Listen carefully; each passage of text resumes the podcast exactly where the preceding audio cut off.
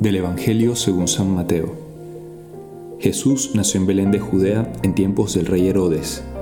Entonces unos magos de Oriente se presentaron en Jerusalén preguntando, ¿Dónde está el rey de los judíos que ha nacido? Porque hemos visto salir su estrella y venimos a adorarlo. Al enterarse el rey Herodes se sobresaltó y todo Jerusalén con él Convocó a los sumos sacerdotes y a los escribas del país y les preguntó dónde tenía que nacer el Mesías.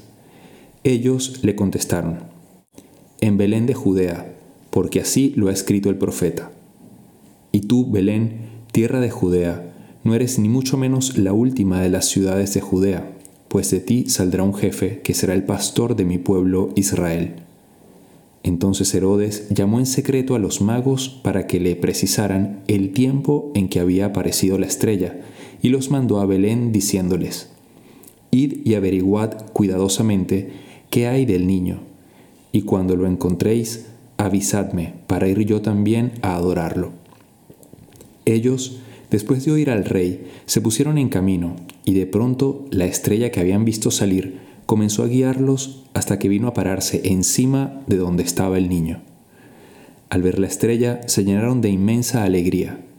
Entraron en la casa, vieron al niño con María, su madre, y cayendo de rodillas lo adoraron. Después, abriendo sus cofres, le ofrecieron regalos, oro, incienso y mirra. Y habiendo recibido en sueños un oráculo para que no volvieran a Herodes, se marcharon a su tierra por otro camino. Hoy, gran día de fiesta, donde celebramos la Epifanía, la manifestación de Jesús, que se muestra también a la humanidad, aunque ya el día del nacimiento algunos pastores lo habían visto, digamos que hoy celebramos como esta manifestación de modo especial de Jesús, eh, donde los Reyes Magos se acercan a adorarle.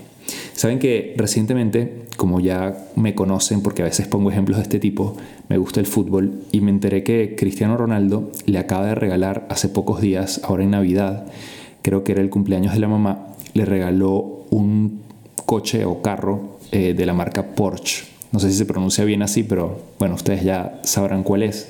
Un carro bastante costoso. Y me venía a la mente eh, como esto, ¿no? ¿Qué, ¿Qué le puedes regalar a alguien que te ha dado tanto?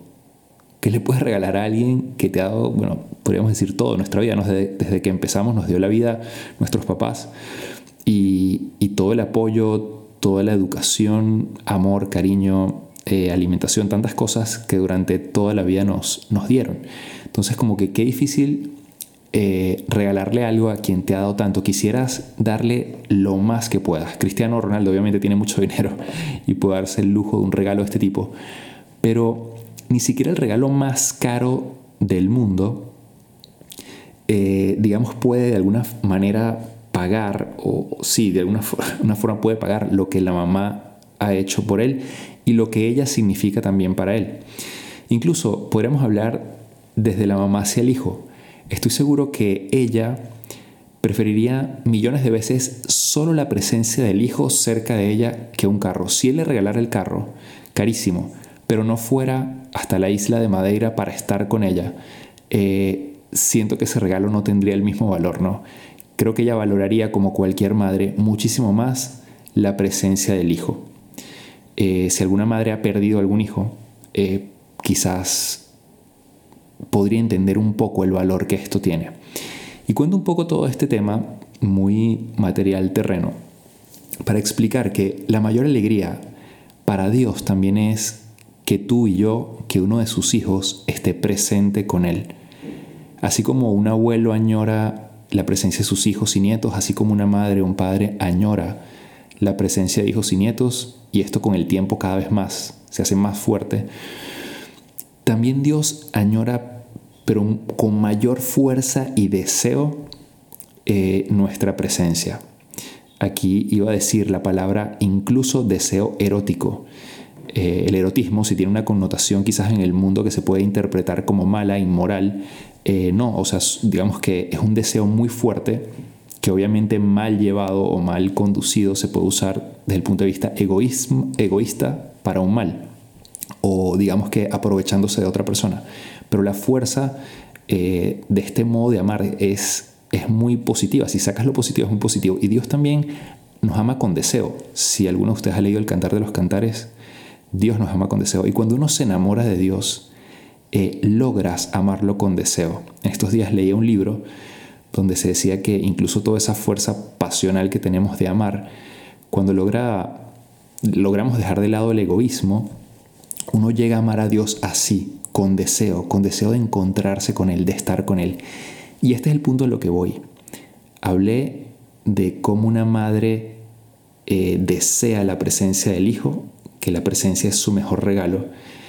Hoy estamos celebrando que los Reyes Magos se acercan a Jesús para darle regalos, pero sobre todo para adorarlo. De hecho dice el Evangelio que cayeron de rodillas y luego le dieron regalos. Para Dios es mucho más importante el que hayan ido y hayan estado ahí con Él.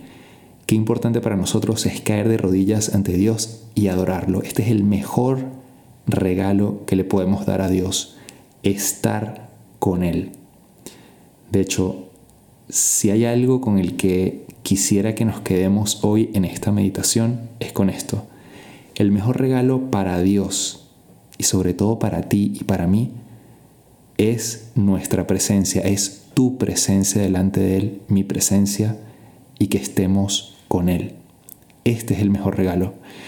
Esta es la mejor manera de adorarle, de, de agradecerle lo que ha hecho por nosotros. ¿no? Incluso el regalo más grande que podríamos darle, como dije anteriormente de Cristiano con su mamá, nunca sería suficiente. Pero lo que él más valora es al menos nuestra presencia. Alguien que dio la vida por nosotros, se alegra muchísimo que estemos con él. Entonces te invito hoy, no solamente hoy, sino todos los días de tu vida, a que este momento de meditación, de adoración, sea realmente un momento de encuentro con Él y que te imagines a Jesús feliz, contento, con una sonrisa, nada más por verte, por verte ahí presente delante de Él. Esta es una de las mejores maneras de hacer oración y termino con una idea de Santa Teresa de Jesús cuando hablaba de la oración de los principiantes. Decía que lo mejor que pueden hacer los principiantes cuando inician su camino en la oración, y esto va aplicado para todas las etapas de la vida espiritual, pero lo refiere sobre todo en, las primeras etapas, dice, es hacer presente a Dios en tu oración, o sea, actuar su presencia. Que imagines por un momento que Él está ahí contigo.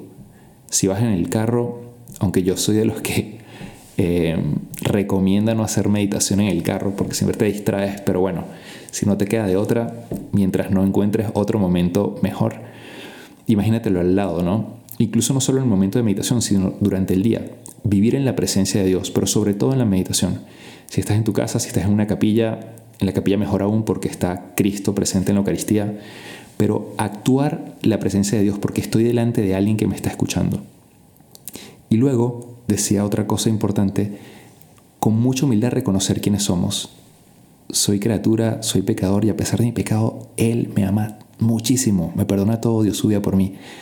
Y el meditar o imaginar esto y ver la cara de felicidad que tiene Dios ahí de que yo esté delante de Él es lo que más nos ayuda a hacer oración. Luego hay mucho que hablar sobre la vida de oración, esto es apenas un pequeño detalle que les digo para que lo tengan presente y sobre todo hoy en este día en el que queremos darle un regalo a Dios y recordamos que el mejor regalo es adorarle estando con Él. Espero que pases un feliz día, que tengas un año lleno de bendiciones, sobre todo muy unido a Jesús y que Dios te bendiga. Te hablo el Padre Jesús Rodríguez y nos puedes seguir en nuestra cuenta de qué haría Jesús. Un fuerte abrazo.